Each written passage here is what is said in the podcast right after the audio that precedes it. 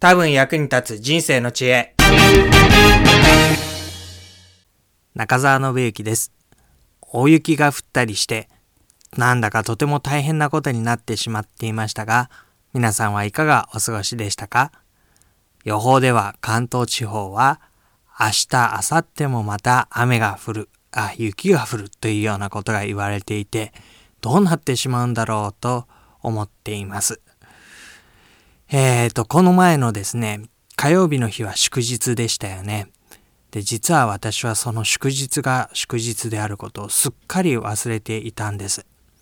前の週末に大雪が降って、雪かきやらですね、何やらとっても大変な日曜日、そして月曜日も変則的なスケジュールを過ごしました。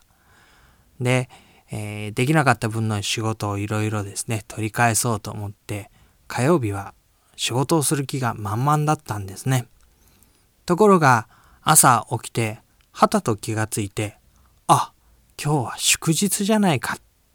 ていうことになってしまいました。まあ、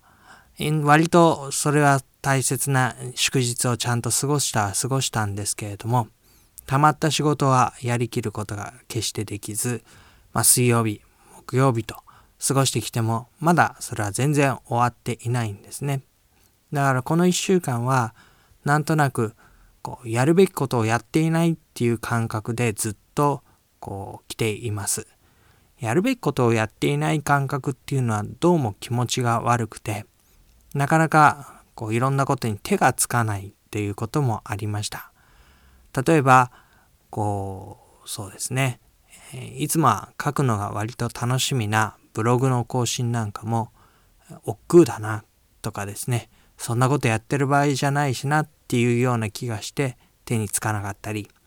このボイスブログ、ポッドキャストの方もですね、いやー、そんなことやってる場合じゃないだろうっていうようなことになってしまっています。こういつも頭があれをしなきゃ、これをしなきゃって考えていて、今実際にやっていることに集中できない。それはなんか変な感じだなぁと思っています。